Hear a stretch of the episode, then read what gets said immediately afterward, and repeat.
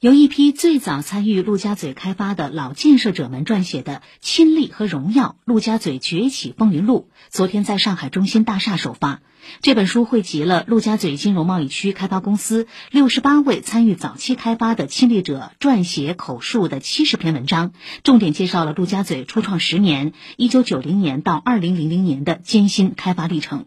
该书共分为六个部分，由首任陆家嘴金融贸易区开发公司总经理王安德、副总经理于丽等一批陆家嘴老开发担任总顾问，汇集了陆家嘴几十位早期开发的亲历者，他们或自己撰稿，或通过口述，生动还原陆家嘴金融贸易区在一九九零年到二零零零年间从无到有的发展故事。这些叙事也是上海和中国改革开放的重要见证。以上由记者周导、胡明觉报道。